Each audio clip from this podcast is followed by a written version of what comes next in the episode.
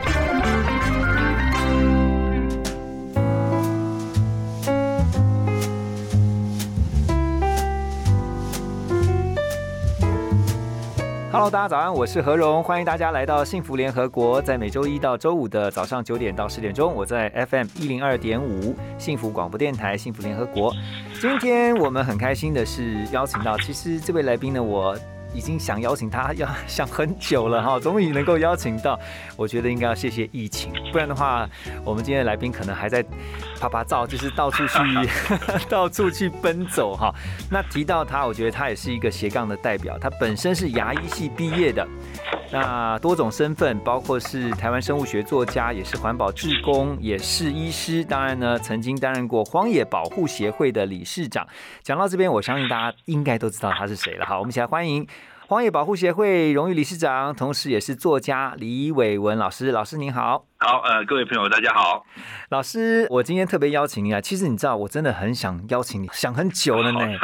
对啊，然后因为我觉得我特别想先啊跟老师说的是说，之前因为曾经看过老师很多的著作啊，因为后来知道原来老师是医师背景。但是呢，对于这个亲子教养这一块啊，是非常有见解，而且其实也出过非常多跟亲子教养相关的书籍啊。嗯啊，其中有一本我觉得很特别，让我印象深刻，是叫做《教养可以这么浪漫》。对 对。因为我觉得对于很多父母亲来说哈，其实教养孩子真的是一门大功课。那今天我们特别针对孩子的国际化这件事情，想要请教老师，然后尤其是怎么样透过阅读。然后培养孩子的国际观，老师，您的个人经验，您怎么做呢？其实，当然这些年来，大家知道，呃，就是地球村嘛，哈，就是让全球产业、全球啊，甚至我们好像好像规定，在几年后必须英文是变成第二语言嘛，对不对？哈，全台湾的中小学都要双语嘛，哈，嗯，呃，所以我想国际观是必然的了，哈。但是很多很多家长认为说，哎呀，送孩子到国外呃呃游学啦，或是说参加一些国外的夏令营啦，哈，跟孩子国外孩子一起在营队里面玩游戏啦，哈，就好像是有更开阔的国际视野，但我觉得并不见得是了，哈，因为呃，如果我们只是说在知识上知道说，哦，对国外的首都啦、物产人口啦，哦，或者是说这些可以背诵的知识如数家珍，我觉得不见得是，哦，因为我我自己一直。觉得说，所谓真正的国际观，是我们不只知道国外目前的现况或制度，而是知道为什么如此。啊，更能够体贴不同民族哈，不同在社会背景下长大呃成长的这些不同国家的人，他们的内心在想什么？哦，他们困境是什么？我觉得这能够体贴他们心情，嗯，理解他们为什么，这才是真的国际观。哦，不然有时候我们只单纯知道之后，反而会更取笑他们说啊，为什么要戴面纱？哈，为什么要要要做这样的事情？哈，呃，不了解他们整个民族在文化上的传承过程中，反而会造成更多。多的觉得取笑或隔反而不好，所以我觉得如何真的让孩子能够真正的去理解不同民族的处境，是是有方法的啦，哦，所以这些方法其实都很便宜哦。我自己在孩子成长过程中，我基本上都是善加利用一些小说或是一些纪录片，一些真实改编成。剧情片哦，基于真实背景改编成呃剧情片的好看的电影，嗯，来协助孩子去理解。我想这些都是我自己用的，呃，在生活中家居中就可以达到的哦。反正不见得真的一定要让孩子呃到国外只是呃去理解那表象，我觉得成本更低，反而效果更好。嗯，其实我觉得。要指引孩子他们的方向，这个是做爸爸妈妈终其一生在做的功课。哇，老师，其实我觉得，身为家长多年，其实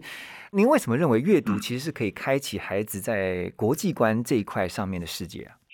嗯，当然，以现在来讲，阅读分为好几种了。当然，我们身为家长，比较老派的观念都会觉得说，书本文字的阅读才叫阅读了哈。嗯嗯。但其实对现在的年轻朋友或者是说孩子来讲，呃，影像好像他们也觉得是阅读嘛，哈，是，呃，尤其其实在很多年前，图书馆也有在 DVD 在出借嘛，哈，嗯。好，呃，或者是说现在改成是在线上上课，哈，嗯。然后很多老师也会用一些影像来当辅助了，哈，所以嗯。的确我们现在必须扩大。素材的来源，我、嗯认为不管是文字的阅读还是影像阅读，都称为阅读，哈，是，啊，不过其实这两个媒介还是不太一样的啦。嗯哼，我当然，我基本上这些年来，经常都会在各学校啊、各家长圈里面推动用影像来协助孩子哈。但是我自己个人会比较倾向于用纸本阅读哈，因为这两个媒介是不一样，都有它的各有它的优缺点哈。嗯所以影像最大的好处是因为影像是比较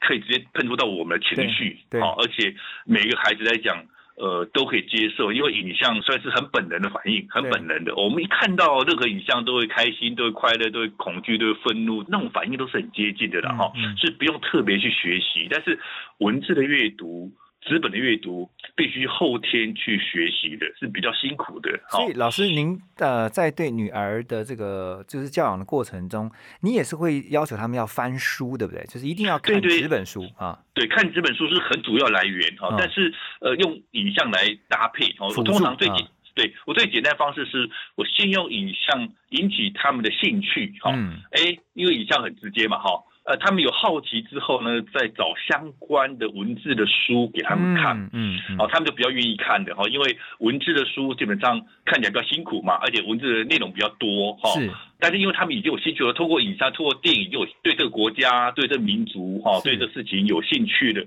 我再找相关的书给他们看，那他们就哎就很好奇，愿意看更多的讯息，就用对书来看。哎，我之前曾经听过有一个朋友，他跟我分享，他说其实看纸本书有不同的乐趣。他是说在看那个文字的描述的时候，嗯比较能够去协助脑袋可以想象思考脑袋可以想象他说思考这件事情很重要，老师怎么看？的确是啊，因为文字哈、我们可以随时停下来，然后我们看文字的时候，看不懂的地方，其实都会不自觉停下来或跳回之前来看。哦，所以它可以依照我们的理解速度来思考，甚至我们边看的时候，可以边回忆起、追溯起自己以前相关的经验。嗯，但是影像不太能够，嗯。因为影像一分钟二十四格就一直往下走嘛，我们都必须追着影像往下走，我们没办法停下来思考。嗯哼。因为我们会必须追着那个影像不断往前走，但是文字我们会会自己会不自觉的停顿思考，真的哦，这两个是不一样，对，是。嗯，那老师在跟女儿的这个平常互动的过程当中，因为我之前曾经听过老师的分享哈，就是现在当然女儿都大了哈，不过都嗯是非常优秀啊、读传播学院，然后一个是读医学院，呃，现在都毕业了，一个都一个都毕业，了。对对哦对，一个一个在当医生，一个一个就拍纪录片，呃，片，对对对嗯，我相信在过程当中，应该老师这个常被人家问的，应该问到烦的一个问题，就是说你怎么教出这两个孩子的？会不会？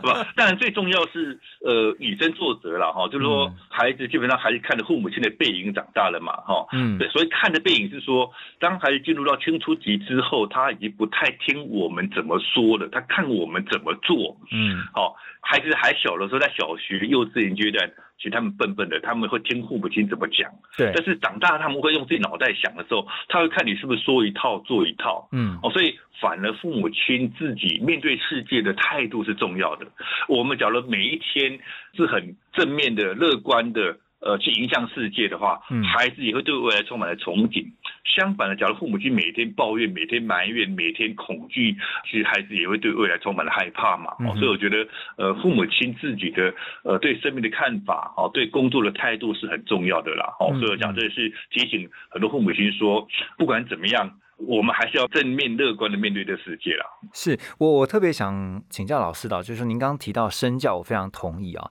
那嗯尤其是在国际化这件事情上，就是说我看事情，我可能不是只是从台湾的在地角度啊，这是一个角度，可是嗯我也同时要从国际的角度来看啊，就是嗯你怎么样有这种视野，有这种眼光，你们是如何身教给孩子？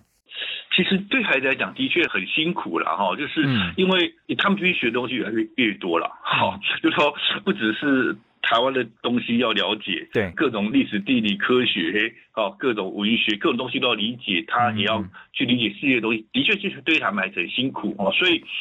如果我们只是觉得说国际观只是把它变成一个必须了解的多一个科目去背诵的话，对孩子来讲负担很大。是哦，所以市面上有很多非常棒的书本跟影片可以看，嗯哼，所以不如把这一些我们希望让孩子知道、理解的这些东西，变成他们很有兴趣去看的东西。比如说，哈，刚刚讲到，呃，以世界观来讲，其实西方世界哈，嗯他们很多的文化来源哈，很多的典故哈，嗯都来自于希腊罗马神话、嗯希腊神话。嗯，好，所以你如果对他们这些神话哦不理解，呃，基本上我们很多对他们很多的呃看他们文化艺术的东西是看不懂的。对，好，所以我记得我在孩子小时候，刚好那时候有一套小说叫做《波西·杰克森》哦，啊，嗯，然后后来也拍成电影。对对对，电影，然后波西·杰克森真的是这套小说非常精彩。嗯哼，他是用一个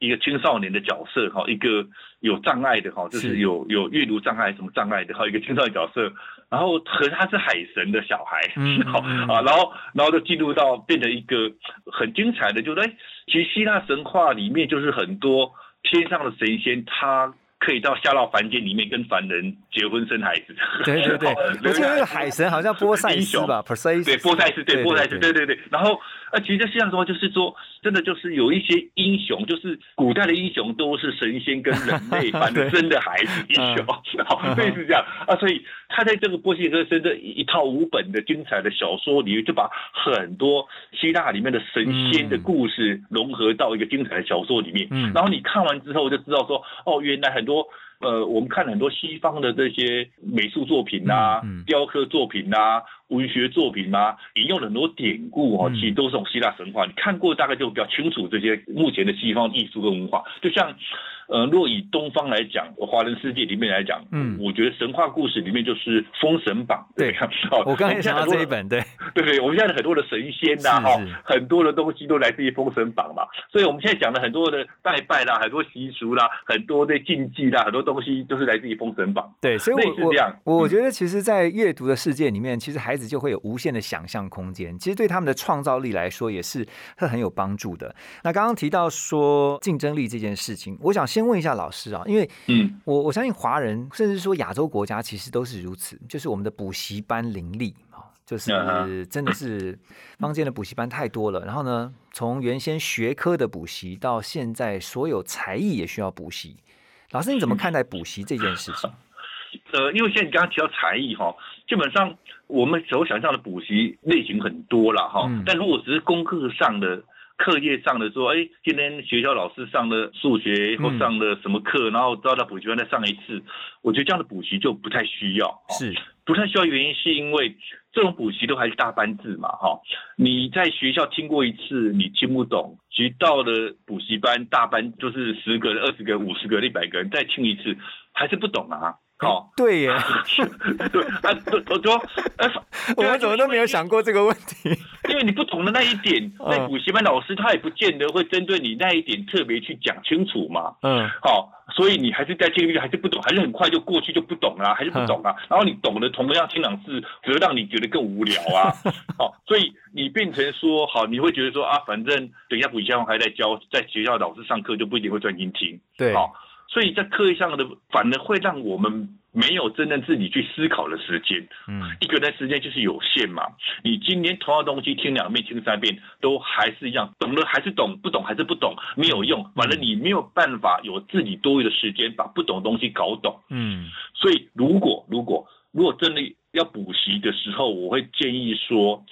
干脆就是把你不懂的东西收集起来，专门请一个好吧。如果真的对课业那么重视，就请个家教，请嗯请个大哥哥大姐姐啦，针对你不懂的地方，把你个别就像一对一的这种，嗯对，一对一，就说嗯。像我自己孩子到了中学以上，我因为我自己很忙嘛哈，我自己也没时间教孩子哈。嗯，当然，我们孩子是女生，她比较会在学校问老师的哈，所以她真的不懂了，有时候就会下课时间跑去问老师嘛哈。嗯，但有些时候老师真的很忙，或者是老师是真的没办法好好讲的时候，我们有时候就会集中起来，请社区一个大哥哥哥嗯，大他们嗯四三三四岁五岁的哈，嗯。呃，读过的课程，然后有有在做家教，我们就是不是例行性性的，我们可能就是一个月呃三两个礼拜找一个下午，就要孩子先把他不懂的题目哈哦，以题目为导向哦，因为基本上你这个题目不懂，代表后面的观念不懂嘛。对，所以我们就把这些题目，不管是物理、化学或数学，嗯，把这些不懂题目先传真给这个社区的大哥大姐，请他先看一下，好，嗯然后之后再集中起来找一个下午来跟他们就这几个题目后面的观念跟他们讲清楚，嗯，好嗯，哦，这样一对一的反而更好了，哦，对，呃，我我觉得如果真的需要协助孩子在课业上的观念搞懂，哦，我们家长自己没有空去协助孩子的时候，我觉得用这种方法可能更有效。如果你今天要补习班去，你硬是把这些题目的解法技巧背下来，这对真正理解也没帮助啦。了解，好，嗯这个是在课业上的嘛哈。那对个，嗯因为现在其实现在我真的觉得现在孩子真的也是很辛苦啦，就是说嗯除了课业的基本的一些需要补救也好，或是说他要再去补充也好，现在连孩子连这个才艺都要补啊。老师你怎么看？呃，其实很多时候我们让孩子上各种才艺班哈、很多是家长的意见啊、嗯。就是孩子有时候还没有喜欢上的时候，嗯，有的是为了呃，好嘛，满足家长的过去没有完成的梦想。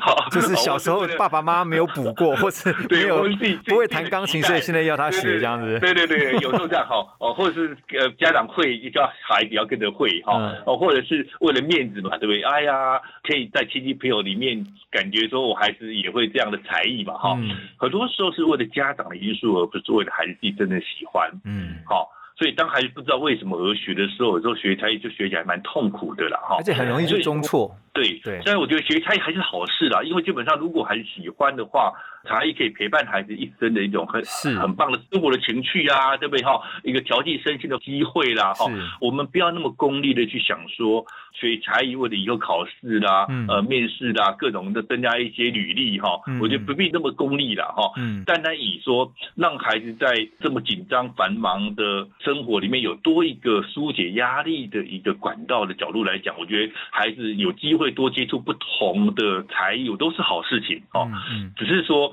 我们家长如何去把这件好事情，不要反而形成孩子的压力啦哈。对我觉得这是家长其实要呃要有正确的心态啦。嗯我个人反而比较主张这一点。对，因为我们也看到现在很多小朋友为了去这个符合说多元发展，就是嗯那就必须除了会念书啊，会这个功课课业方面以外，还必须要有一些这个才华啊才艺。所以为了这样的目的去硬是要他们去学才艺，其实就会像刚刚老师讲，如果他真的是对这个没有兴趣的话，其实你硬把他放在那边哦，他其实久了也会就是会有压力，而且不会开心。对啊，对，所以就是看家长的态度会引到学才艺的结果啊。因为嗯如果只是家长用高压逼迫孩子没呃找不到中的乐趣的时候，变成反复操练的一个技巧，跟变成生活中他多一个恐惧的梦魇的来源嘛，哈、嗯但是如果说家长怀抱的一个是哎很正面的孩子也有兴趣，也许变成一个生命的活水源头，是然后更能够品味生活。所以我觉得没有说一定好或不好，而是看家长如何来引导孩子去接触这样的才艺。嗯对，家长的态度是关键啊，而且我觉得其实如果真正一个比较正向的发展是，这些孩子虽然在补习也好啦，或者是说他自己去接触这些才艺的学习，但是在过程当中，他去探索他自己，发现哦，原来他在某个领域是有强项的，然后发现说自己的一些兴趣。然后从这个过程当中去慢慢了解自己，我觉得这些都是好事。那我觉得这些爸爸妈妈会去希望孩子多学一些，无非就是希望他们的竞争力能够加强哈。那当然，我觉得这个也是给不管是父母或是孩子啊，有的时候其实会有不小的压力啦。但是从另外一个比较正面的角度来看，就是我相信所有的爸妈、孩子都知道，未来如果真的讲竞争的话，他绝对不会只是跟台湾的，他一定是跟全球的这些优秀的啊，或者是说嗯全球的人才在竞争的。老师怎么看待国际竞争力这件事？呃，其实竞争力你要看你是用短期还是长期来看，哈、哦，嗯就是说我我其实看到很可惜是说，很多家长以为孩子现在就是目前成绩好就有竞争力，哈、嗯或是说以为觉得能够上一个很优秀的大学就有竞争力啊。所以当家长把所有的资源哈投入在孩子身上来讲，你短期当然可以做得不错哦。我讲你请家教啦，哦，你送去各种营队啦，哈，然后你全心全意提供各种的学习资源给孩子，还这样是 OK 的。可是，可是当孩子没有找到自己生命中真正的热情的时候，嗯，你能够影响到孩子到高中。好，这是好了。高中之前都是家长安排的嘛，好，吃喝拉撒睡，做东西孩子必须听大家长的话，哦，所以你投入所有资源去，还还要支持中等的话，你把它堆叠出一个可以上很好的大学，哦，或者是把它拥有各种漂亮的履历资历，这没有问题的，是哦。但是重点在上大学之后，家长管不到了，或者或者大学毕业出来之后，孩子是不是能够真的很清楚他什么东西他真的想要的？嗯呃，我觉得长期的竞争力反而是家长要思考的哦。我因为我的确看到非常非常多的例子是，当孩子上了好大学之后，他觉得过去太辛苦的时候都是听父母亲的话，没有他自己的想法，然后他完全就垮掉的。好，就垮掉之后，反正家长管不到了嘛，我就应付功课。四四十岁以后开始做自己，四十岁以前做爸妈眼中的自己，这样。对啊，对啊，对啊，这个还是好事情哦。但是很多时候就垮掉，就所以我们看到太多太多有好的学历，可是出来就完全一事无成，或是完全不想好好的去怎么样的呃啃老族哦。我我这不是在恐吓大家，嗯，很多很多你。掌握孩子的所有的学习的东西的时候，孩子完全没自己想法之后。好大学、好学毕业之后变成啃老族的，嗯，越来越多，嗯，哦，这种社会上的黑数，我们有时候都不敢去面对的，哈，就是他他也不想去工作，因为他也没有自己想法，觉得辛苦啊，觉得他过去都没有挫折啊，一切都父母亲安排好的啦，嗯，所以一工作一有挫折就退回来的，变啃老的太多哈，所以我觉得家长要想清楚说，我们说竞争力是要看呃学生时代还是进入社会之后，哦，还是长期还还是一辈子活得非常目标。活得非常非常知道自己为什么而活，我们要看哪个阶段来看啊？中间其实的拿捏是很重要的啦。所以有些时候不要因为说哦，我只要把目前做好就好，目前怎么样啊？之之后怎么办哦？我觉得这些都是，所以我觉得如何让孩子有好奇心、有热情，让孩子有好的人际关系。反而这些成绩上看不到的，好就没有办法数量化的东西，反而是长远来讲最重要。对，所以真的是要看长看远哦，不看短啦。那今天真的是很谢谢李伟文老师哦，这个我们的时间真的是很宝贵很有限，但是我觉得老师聊的真的非常的精彩，而且其实啊，真的好希望老师能够再来 再来这个接受我们的访问，我们来聊。其实老师能聊了很多，包括亲子教养，然后我们也希望能够老师让老师来来聊这个环境保护，还有包括具体点的，如果是一个具体的小项目，就可以聊得比较深入一点的。但是如果说很广泛的，可能家长会觉得说，那我生活中该怎么操作？哈，对我哪？一些具体可行的，也许就没有办法讲到。但是，是，但是如果说有机会，我们可以就一个比较具体的可以操作的方法。基本上，我自己这些年来，所有东西都找到可操作的方法。哇，太好了！我因为我觉得我们学科学的人，我们如果讲的太空泛，基本上是受不了的。哈，我希望找到真的所有东西是可以操作，也这这些可操作都是可以解释，而且是的确是有科学根据的。哈，我们学科学的一定是会以这样的为目标，而不是讲啊很空泛，很空泛。好，没有问题，我们。下次有机会再赶快邀请李伟文老师来聊更多的内容。谢谢老师，谢谢，谢谢，谢谢，好。